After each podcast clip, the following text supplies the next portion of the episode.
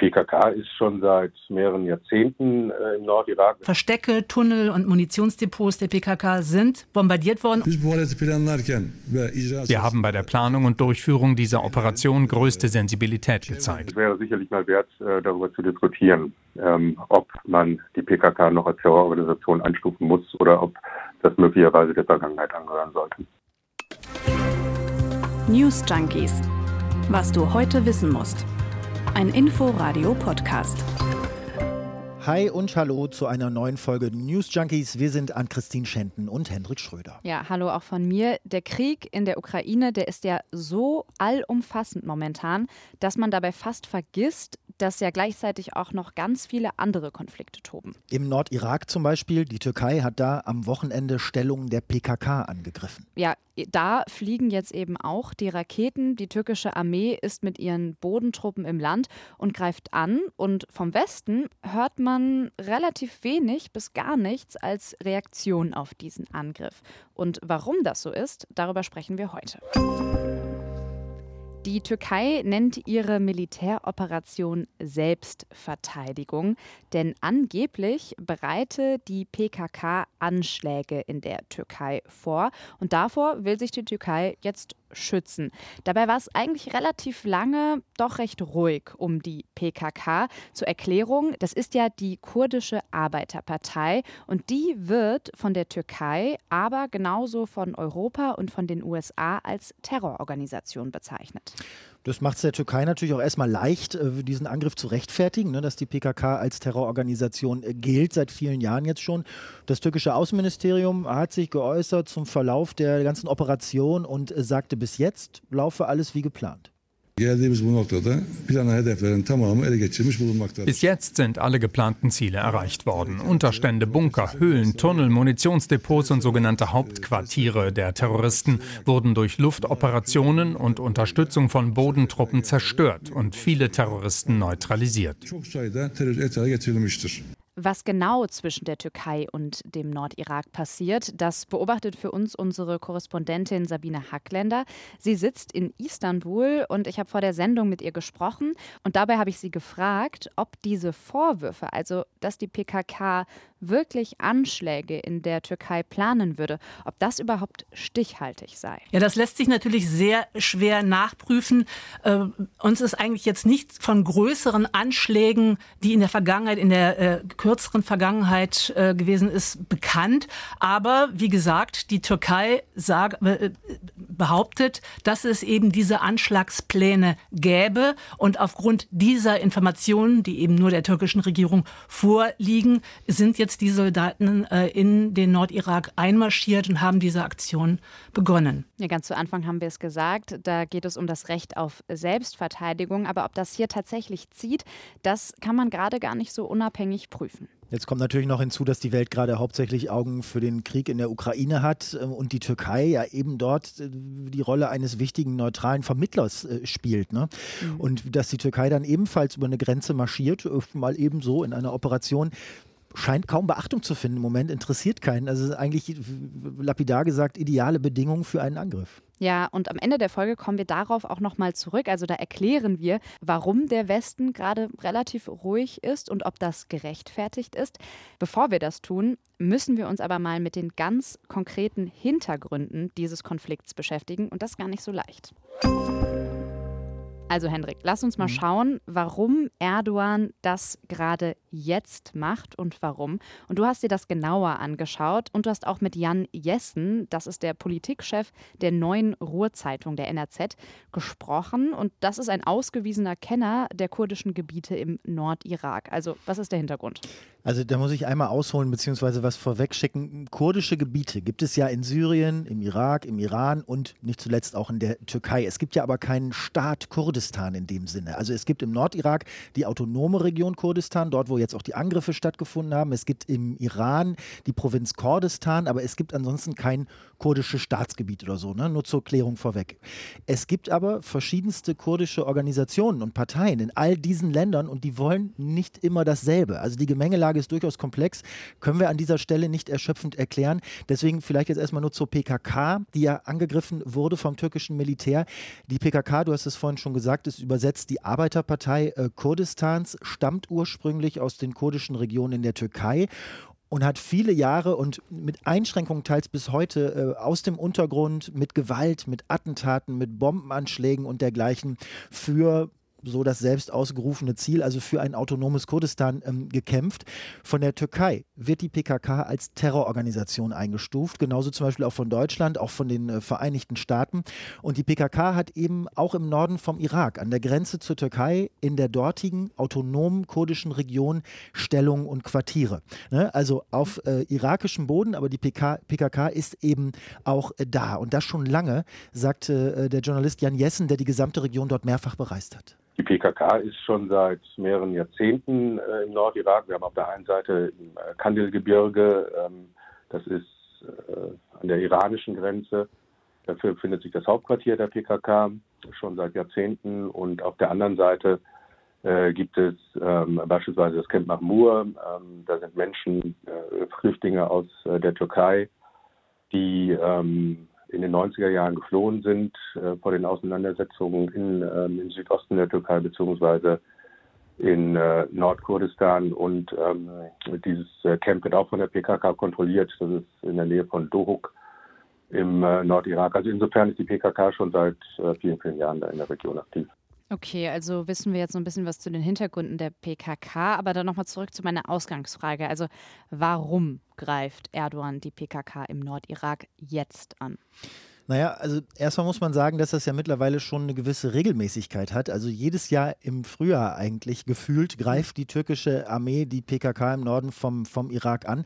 Und dass das jedes Jahr um diese Zeit stattfindet, liegt wohl tatsächlich, man mag das kaum glauben, an der Jahreszeit. Also es liegt am Wetter, es liegt am Frühling.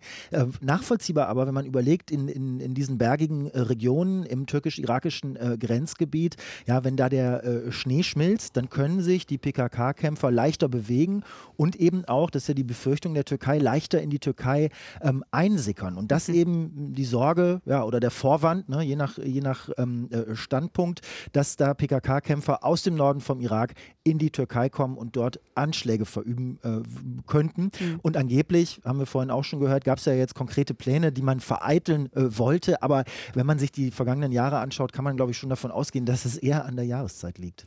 Okay, jetzt noch eine Sache, die ich so ein bisschen schwierig finde, auch einzuordnen oder mhm. zu verstehen. Also wir reden ja über die autonome kurdische Region im Nordirak.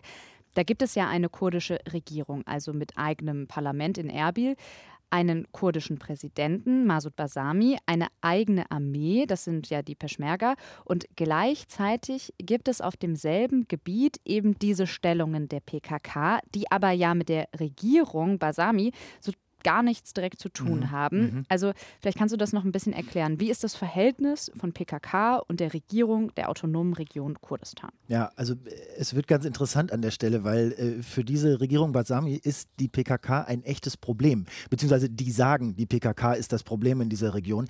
Auf der anderen Seite ist die Nähe natürlich auch ja schon vorhanden, ne? denn schließlich sind es alle, alles Kurden. Also, dass die äh, Basami-Regierung die Kurden jetzt aktiv bekämpfen würde oder so, das ist auch nicht vorstellbar. Und ähm, trotzdem war es ja so, ganz interessant wirklich, dass Präsident Basami kurz vor der türkischen Offensive gegen die PKK in der Türkei war und dort mit Erdogan über eine, wie es, wie es da hieß, engere Zusammenarbeit in Sicherheitsfragen gesprochen hat. Und wenig später, gingen dann die Kämpfe los. Und Erdogan sagte, man habe ja die Angriffe mit den Partnern in der Region abgesprochen. Ne? Also mhm. übersetzt, die irakischen Kurden wussten Bescheid und ja. ließen die türkische Armee gewähren. Zumal ähm, der PKK eben auch vorgeworfen wird, ihren Krieg, den sie eigentlich in, ähm, äh, in der Türkei ausfechten solle, dass sie den auf den Boden der Autonomieregion trägt. Allerdings äh, muss man dazu sagen, dass beispielsweise die Autonomieregion niemals von der PKK als äh, Terroristen spricht, also ähnlich wie ähm, Europa das tut oder wie äh, die USA das tun oder vor allem eben die Türken tun, sondern äh, sie reden immer von Geschwistern, aber eben sehr ungeliebten Geschwistern. Hm, also eine bisschen sanftere Sprache, aber so mal so flapsig gesagt, man kann schon so ein bisschen sagen, die irakischen Kurden, die haben eigentlich keine Lust auf die PKK und lassen Erdogan halt machen, bleiben aber selber passiv. Ja, Und dazu passt auch, dass das türkische Militär ja immer wieder betont, so dieses Jahr und auch in den vergangenen Jahren bei den Angriffen, dass sie Zivilisten, kulturelle Stätten, Infrastruktur der autonomen Region äh, nicht angreifen und auch nicht angreifen wollen und es ihnen ausschließlich um die Terroristen der PKK geht, so wie sie es ausdrücken. Mhm. Und weitestgehend stimmt das wohl auch, also dass diese Angriffe tatsächlich sehr zielgerichtet nur gegen Stellungen der PKK gehen. Wie ist denn das Verhältnis der Regierung Basami zur Türkei? Also ist das so gut, dass man im Zweifel eher Erdogan das eigene Territorium beschießen lässt, als den, wie Jan Jessen das ja sagt, ungeliebten Schwestern und Brüdern der PKK zu helfen? So würde ich das einordnen. Also das Verhältnis zur Türkei ist da, glaube ich, relativ pragmatisch. Ne? Die Türkei investiert auch relativ viel Geld im Norden äh, vom Irak, vor allem im Bausektor. Und wenn ich das richtig einschätze, dann geht es der Basami-Regierung auch sehr stark um Machterhalt ja? und weniger jetzt um ideologische Ziele. Also da scheint ja ein kooperatives Verhältnis zur Türkei doch deutlich lohnender, als sich gemein zu machen mit der PKK, die immer noch einen Kampf führt, nun mit diesen oder jenen Mitteln, aber einen Kampf auf jeden Fall, den sie niemals gewinnen wird. Wobei es ja dann doch schon einen Punkt gibt, weil wir haben ja ganz am Anfang zur Folge auch gesagt, dass man gar nicht mehr so viel von Angriffen der PKK mitbekommt. Also wie sehr kämpft denn die PKK überhaupt noch? Naja, also das war natürlich in den vergangenen Jahrzehnten anders. Ne? Das Ganze geht ja schon seit, ich glaube, 1984 oder so ungefähr um den Dreh so. Da gab es mhm. im, im, Laufe der Jahrzehnte natürlich viele tausend Tote. Also was heißt natürlich leider viele tausend Tote, aber es war eben mal deutlich dramatischer ähm, als heute, denn in jüngster Zeit gab es überhaupt gar keine Angriffe der PKK auf türkischem Boden mehr oder, oder fast keine mehr. Okay, also es ist ruhiger geworden ja, es ist ruhiger geworden und mm, es ist auch ein bisschen interessant zu sehen, als zum Beispiel 2014, äh, als der IS auf dem Vormarsch war. Ne? Ähm, da war es ja so, dass die PKK dafür gesorgt hat, dass die Jesiden äh, da aus den Bergen gerettet werden konnten. Ne? Und da gab es sogar so Leute wie Volker Kauder damals, CDU-Mann, der dafür geworben hatte, ja, man könne doch jetzt die PKK im Kampf gegen den äh, IS mit Waffen ausrüsten. Ne? Dabei ist das ja eigentlich äh, eine Organisation, äh, die als terroristische Organisation ein, eingestuft ist. Also wie man die PKK einordnet und bewertet, scheint da manchmal relativ zu sein. Kurdistan-Kenner Jan Jessen jedenfalls meint, dass man die PKK irgendwann vielleicht auch mal neu bewerten könnte. Die Zeit von äh, Selbstmordangriffen, die Zeit von massiven Attacken ist ähm, eigentlich vorbei. Äh, und es wäre sicherlich mal wert, äh, darüber zu diskutieren, ähm, ob man die PKK noch als Terrororganisation einstufen muss oder ob das möglicherweise der Vergangenheit angehören sollte. Mhm, naja, auf jeden Fall wäre es ja so, dass die Türkei mit Sicherheit Angriffe wie diese jetzt wesentlich schlechter legitimieren könnte, wenn die PKK nicht mehr als Terrororganisation eingestuft werden würde. Mit Sicherheit. Ja. ja. Bei allen Argumenten der Terrorbekämpfung und so weiter Natürlich liegt der Verdacht auch nahe, dass die Türkei diese Angriffe weiterfährt, um auch einfach eine starke Macht in der Region zu bleiben, die Macht zu sichern und eben ihren Einfluss auch zu halten oder auch ja, zu vergrößern. Ja, also die HDP, die Opposition in der Türkei, sieht das ähnlich und geht sogar noch weiter. Äh, die sagen, und das haben sie auch so, so ähnlich getwittert, ähm, also die meinen, dass Erdogan durch Aktionen gegen Kurden einfach nur von seinen innenpolitischen Problemen, allen voran halt diese starken wirtschaftlichen Probleme, die starke Inflation, gerade, dass er dadurch einfach ablenken will und sich innenpolitisch Stärke verschaffen will. Denn man darf nicht vergessen, solche Angriffe auf die PKK, da denken wir von hier aus vielleicht, was, was soll das denn, was, wofür überhaupt? Aber gerade bei ultranationalistischen Erdogan-Wählern in der Türkei kommen die sehr, sehr gut an. Mhm. Und ähm, eines ist klar dabei, auch Erdogan kann diesen Krieg nicht gewinnen.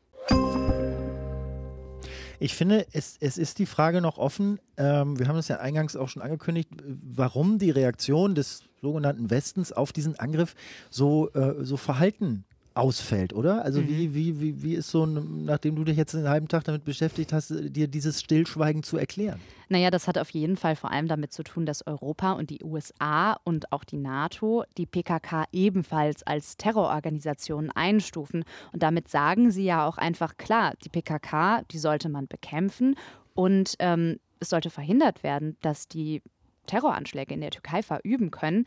Sie verurteilen diese Angriffe also nicht. Sabine Hackländer, die Korrespondentin aus Istanbul, die sagt aber, Da werden natürlich auch immer wieder Zivilisten getötet und das ist schon was, was zum Beispiel die NATO eigentlich ja verurteilt. Trotzdem habe ich jetzt nirgends gesehen, dass die NATO ähm, dagegen vorgegangen werde oder die türkische Regierung kritisiert hat. Und die Türkei, die ist ja auch schon seit 1952 aktives NATO-Mitglied und gilt jetzt auch gerade wieder in diesen Zeiten als verlässlicher Partner für die NATO, für den Westen. Also die Türkei ist eine wichtige Schlüsselposition, mit der man vielleicht auch gerade so ein bisschen vorsichtiger umgeht. Und deswegen werden sie einfach nicht zu arg kritisiert. Das sagt auch der türkische Journalist Murat Yetkin. Darüber hinaus hat sich international die Reputation der Türkei verbessert. Sie gilt als ein verlässlicher NATO-Partner und engagierter Vermittler im Krieg gegen die Ukraine. Es ist also kaum mit großer Kritik aus den USA oder der EU zu rechnen. Was sagen denn eigentlich die Parteien? Also die Parteien in Deutschland? Ja, also da hat sich eigentlich vor allem nur eine Partei zu Wort gemeldet, die Linke, einerseits im Europaparlament, aber eben auch in der Fraktion im Bundestag. Und die haben den Angriff als völkerrechtswidrig eingestuft bezeichnet. Und so hat es übrigens auch die Regierung in Bagdad gesagt. Ähm, jetzt ist ja damit zu rechnen, dass diese Militäroffensive auch erstmal weitergeht. Also so ist es ja auch ähm, angekündigt von der ja. Türkei, dass es jetzt nicht nur mal so eine Eintagsfliege war. Wir wissen, dass die Türkei innenpolitisch sehr schlecht dasteht. Was hast du rausbekommen, ja, bei deiner Recherche? Kann man vielleicht auch nur ein bisschen spekulieren und mutmaßen, aber ist, ist dieser Angriff jetzt eher, eher gut oder eher schlecht für das Ansehen der Türkei? Ja, du hast es ja vorhin schon so ein bisschen angerissen. Also es gibt einfach Stimmen in der Türkei, die finden das gut und innenpolitisch könnte das Erdogan tatsächlich nützen. Das meint auch unsere Korrespondentin Sabine Hackländer. Mich hat das auch zuerst tatsächlich gewundert, weil ich dachte, naja, wenn jetzt zu den ganzen innenpolitischen Problemen, also Wirtschaftskrise, Korruption, jetzt auch noch ein militärischer Konflikt dazukommt, keine Ahnung, vielleicht eskaliert, dann reicht es den Menschen in der Türkei vielleicht auch bald mal. Aber das sieht Sabine Hackländer nicht so. Es spricht gegen das Prinzip Null Problem, aber es vermittelt natürlich auch äh, ein, äh, das Gefühl der Stärke und der Macht. Man ist in der Lage, sich zu wehren. Man wehrt sich gegen einen Feind von außen. Das ist natürlich immer etwas, was auch Eindruck schafft. Genauso wie es zum Beispiel Eindruck schafft, dass äh, Präsident Erdogan ja ähm, mit Blick auf den Ukraine-Krieg als ein, die, als ein Vermittler auftritt. Also auch hier wieder wieder ein, ein, eine Position der Stärke und ähm, der auch der internationalen Anerkennung. All das kann ich mir vorstellen, ist natürlich auch wird im Grunde als Pluspunkt gesehen oder wird dem Präsidenten sicherlich auch gut geschrieben werden, wenn es darum um, um, eine Wahlentscheidung der Türken geht. Ja, und die Wahlen, die sind in der Türkei auch schon tatsächlich nächstes Jahr. Und dann wird sich zeigen, ob Erdogan innenpolitisch das jetzt genützt hat, gegen die PKK vorzugehen. Damit sagen wir Tschüss für heute. Danke für eure Aufmerksamkeit. Wir sind Ann-Christine Schenten und Hendrik Schröder. Bis morgen. Bis morgen. Übrigens, wenn ihr gerne Kritik oder Wünsche habt, dann schreibt uns wie immer an newsjunkies.inforadio.de und dann hören wir uns morgen wieder wie immer in der ARD Audiothek oder auf inforadio.de. News Junkies. Was du heute wissen musst. Ein Podcast von Inforadio. Wir lieben das Warum.